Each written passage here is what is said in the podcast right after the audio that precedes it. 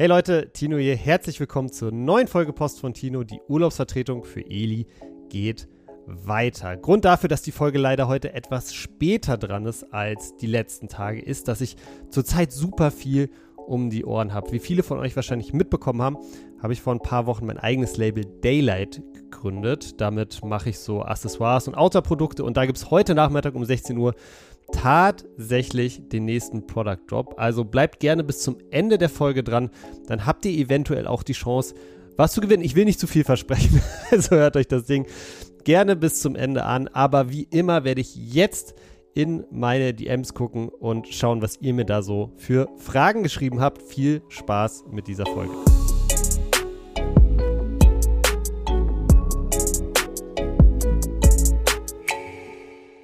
Okay, dann gucken wir mal, wer da wieder in meine DMs geslidet ist. Übrigens, vielen, vielen Dank nochmal. Ich sage es, glaube ich, jede Folge, aber vielen, vielen Dank für die vielen, vielen Nachrichten, die ihr mir da jetzt in den letzten Wochen geschickt habt. Mega cool.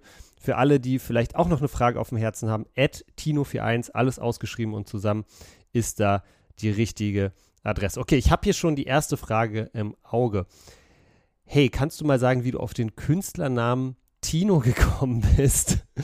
ja, ich würde es gar nicht als Künstlernamen beschreiben, weil tatsächlich nennen mich einfach alle Tino. Ähm, mein richtiger Name ist aber Konstantin. Ähm, und komischerweise wurde ich so aber auch noch nie in meinem Leben von meinen Eltern oder so genannt.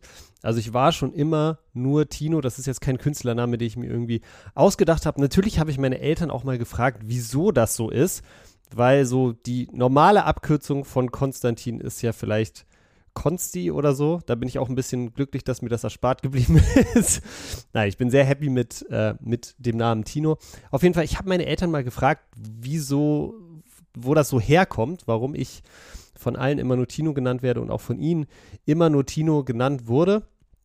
Grund ist der, die waren mit mir, als ich ganz, ganz klein war, ähm, unterwegs nach Italien. Und damals war es noch ein bisschen anders. Damals musste man tatsächlich noch an jeder Grenze warten und seine Pässe irgendwie den Grenzbeamten zeigen, damit die einen reinlassen in das Land. Die Grenzbeamten in Italien haben dann meinen ja, Kinderpass wahrscheinlich damals gesehen und äh, fanden mich so süß und haben immer gesagt, Konstantino, Konstantino. Und ähm, meine Eltern fanden das so lustig und cool, dass sie halt auch immer Konstantino dann gesagt haben. Und daraus wurde dann Tino äh, bevor ich irgendwie die Chance hatte, da ein Wörtchen mitzureden. Also das ist die Geschichte hinter meinem Namen Tino. Ich mag den Namen sehr gerne. Ähm, ich finde, es ist ein besonderer Name. Das Einzige, was mich so ein bisschen stört, ist, dass dieses eine AfD-Arschloch Tino Grupalla den gleichen Namen hat. Ähm, aber gut. Äh Dafür kann der Name nichts. Der Typ ist einfach ein Arschloch. Anyways, das war die Frage. Gucken wir mal, was ihr uns was ihr mir sonst noch geschrieben habt. Okay, hier habe ich noch was gefunden. Hey Tino, was ist dein größtes Reiseziel? Ähm, puh, gute Frage.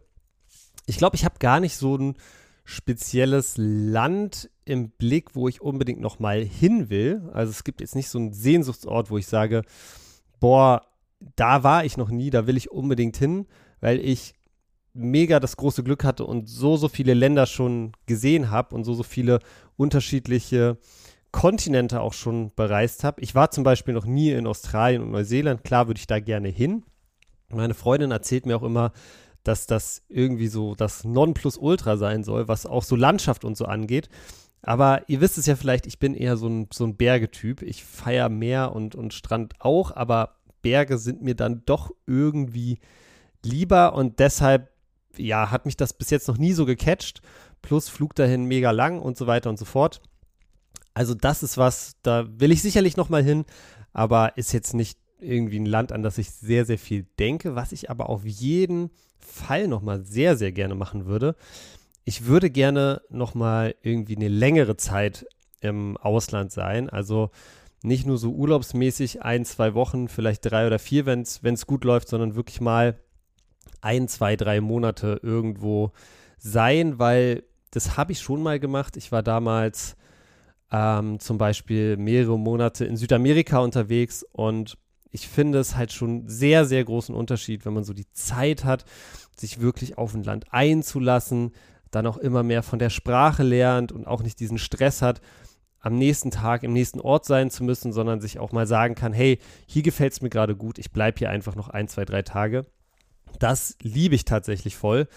Und ähm, ja, in Südamerika habe ich das tatsächlich gemacht. Ähm, und ich bin jetzt gerade tatsächlich schon am Überlegen und am Googeln, ob ich das eventuell nächstes Jahr in Japan machen kann. Japan natürlich ziemlich am anderen Ende der Welt.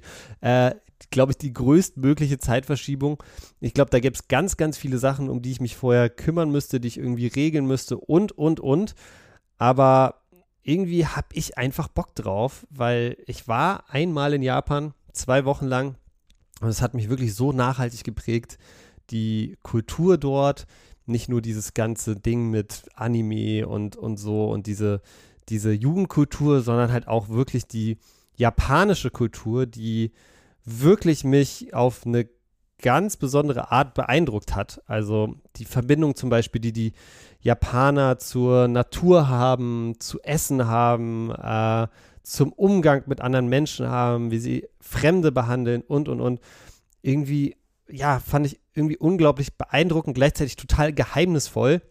Weil ich natürlich auch kein Wort Japanisch gesprochen habe damals, würde ich da gerne nochmal hin und so ein bisschen, ja, vielleicht auch mit ein paar Sprachkenntnissen ein bisschen länger mich drauf einlassen, Leute dort vor Ort kennenlernen, die von da wirklich kommen und ähm, ja, einfach super geiles Land. Also ich würde es vor allem gerne auch dann nächsten Winter machen, irgendwo da in Japan, ein, zwei, drei Monate einfach, ja, in so einem Skiort sein oder so. Ähm, hätte ich schon mega Bock drauf. Leider auch ziemlich teuer in Japan. Also, da muss der Podcast auf jeden Fall noch ein bisschen was abwerfen. Aber äh, ja, Bock hätte ich auf jeden Fall. Und ich glaube, wenn ich mir jetzt was aussuchen könnte, dann wäre es, glaube ich, das. Okay, das waren jetzt zwei etwas kürzere Fragen. Ich gucke mal, was ich sonst noch so habe. Okay, hier habe ich noch was, aber eigentlich wahrscheinlich besser, wenn ich das morgen beantworte. Und zwar ist die Frage, hey Tino, was wären gute Champions League Achtelfinals für dich? Ähm, puh, ja, wie gesagt, also heute, es ist Mittwoch, spielt ja noch die Hälfte der Mannschaften. Es ist zwar schon relativ klar, wer sich in den Gruppen irgendwie durchsetzt. Ich glaube, in der Gruppe mit Porto und Barca gibt es noch einen Platz und ähm, ja, die PSG-Dortmund-Gruppe ist natürlich auch noch irgendwo offen, obwohl Dortmund da ja auch schon durch ist. Ähm, ansonsten, ja, relativ eindeutig. Was ich aber auf jeden Fall kurz sagen will, riesen Shoutout an Real Sociedad. Also wirklich, die sind in der Gruppe mit Inter, Benfica und Salzburg, was ja vielleicht außer Inter jetzt nicht die absolut krassen Schwergewichter sind in Europa, aber alle wirklich gute Qualität. Da gibt es kein Team, das irgendwie hinten abfällt, ähm, sich wirklich da als Gruppenerster durchgesetzt haben. Unglaublich. Shoutout an, an die, das freut mich natürlich. Äh, was mich sonst noch freut, ist die Gruppe C. Nein, Quatsch. Also kein Hate Richtung Union. Ähm, ich bin irgendwo happy, dass äh, die nicht im Olympiastadion, im Stadion von Hertha BSC, so positive Europapokal-Geschichten geschrieben haben. Darüber freue ich mich, aber ehrlich gesagt, ich bin ja auch nur Fußballfan und ich hätte es auch allen Fußballfans von Union einfach gegönnt, da mal vielleicht so ein Ding zu ziehen, wie Real zu schlagen oder so, an das man, über das man noch in zehn Jahren spricht. Ich denke, auch so werden sie in zehn Jahren noch über ihre erste Champions League Gruppenphase reden. Aber ja, ähm, ist jetzt halt diesmal nicht ganz so gut gelaufen. Und äh, ja, ich hoffe natürlich für Union, dass sie irgendwie der Liga bleiben und früher oder später äh, da wieder angreifen können. Auch eine Frage, die ich in dem äh, Kontext gesehen habe tatsächlich, ähm, war, und das passt vielleicht jetzt ganz gut, das kann ich jetzt vielleicht beantworten, die über die Champions League Achtelfinals rede ich dann morgen. Tino, wer glaubst du, wird eher wieder europäisch spielen? Hertha oder Union? Also, ja, da muss ich sagen, ne, auch wenn ich als Hertha-Fan momentan nach dieser perfekten Woche letzte Woche die rosarote Brille so ein bisschen aufhab, aber ich glaube, dass Hertha diese Saison aufsteigt, ist immer noch utopisch. Ich glaube, dass Union diese Saison absteigt, ist auch utopisch. Und deshalb glaube ich auf jeden Fall, dass Union viel, viel wahrscheinlicher in den kommenden Jahren nochmal europäisch spielt. Vor allem, wenn sie sich jetzt sportlich wieder fangen und dann nächste Saison eventuell angreifen. So Leute, und das war's auch schon wieder mit dieser Mini-Folge Post von Tino. Aber für alle, die bis jetzt dran geblieben sind, gibt's wie vorhin versprochen noch ein kleines Gewinnspiel. Nachher gibt's um 16 Uhr auf Daylight Berlin bei Instagram meinen nächsten Product Drop. Es werden wieder Merino-Socken sein, diesmal noch ein bisschen schlichter, relativ schwarz gehalten. Guckt da gerne vorbei und zieht es euch rein. Super gegen kalte Füße im Winter, falls ihr noch kein Weihnachtsgeschenk habt und eine stilbewusste Frostbeule in eurem Leben ist, dann kauft diese Socken auf jeden Fall. Und ich werde jetzt für alle Leute, die diesen Podcast supporten, auch 10 Paar Socken verlosen. Was ihr dazu machen müsst, ihr müsst mir bei Instagram folgen, at Tino41, at Daylight Berlin folgen bei Instagram. Und dann schickt ihr mir dort bei at Daylight Berlin einfach eine DM mit eurer Schuhgröße und unter allen Einsendungen verlose ich dann, wie gesagt, 10 Paar Socken, weil ihr diesen Podcast einfach so cool supportet. Vielen, vielen Dank dafür. Es geht morgen weiter mit Post von Tino. Haut rein.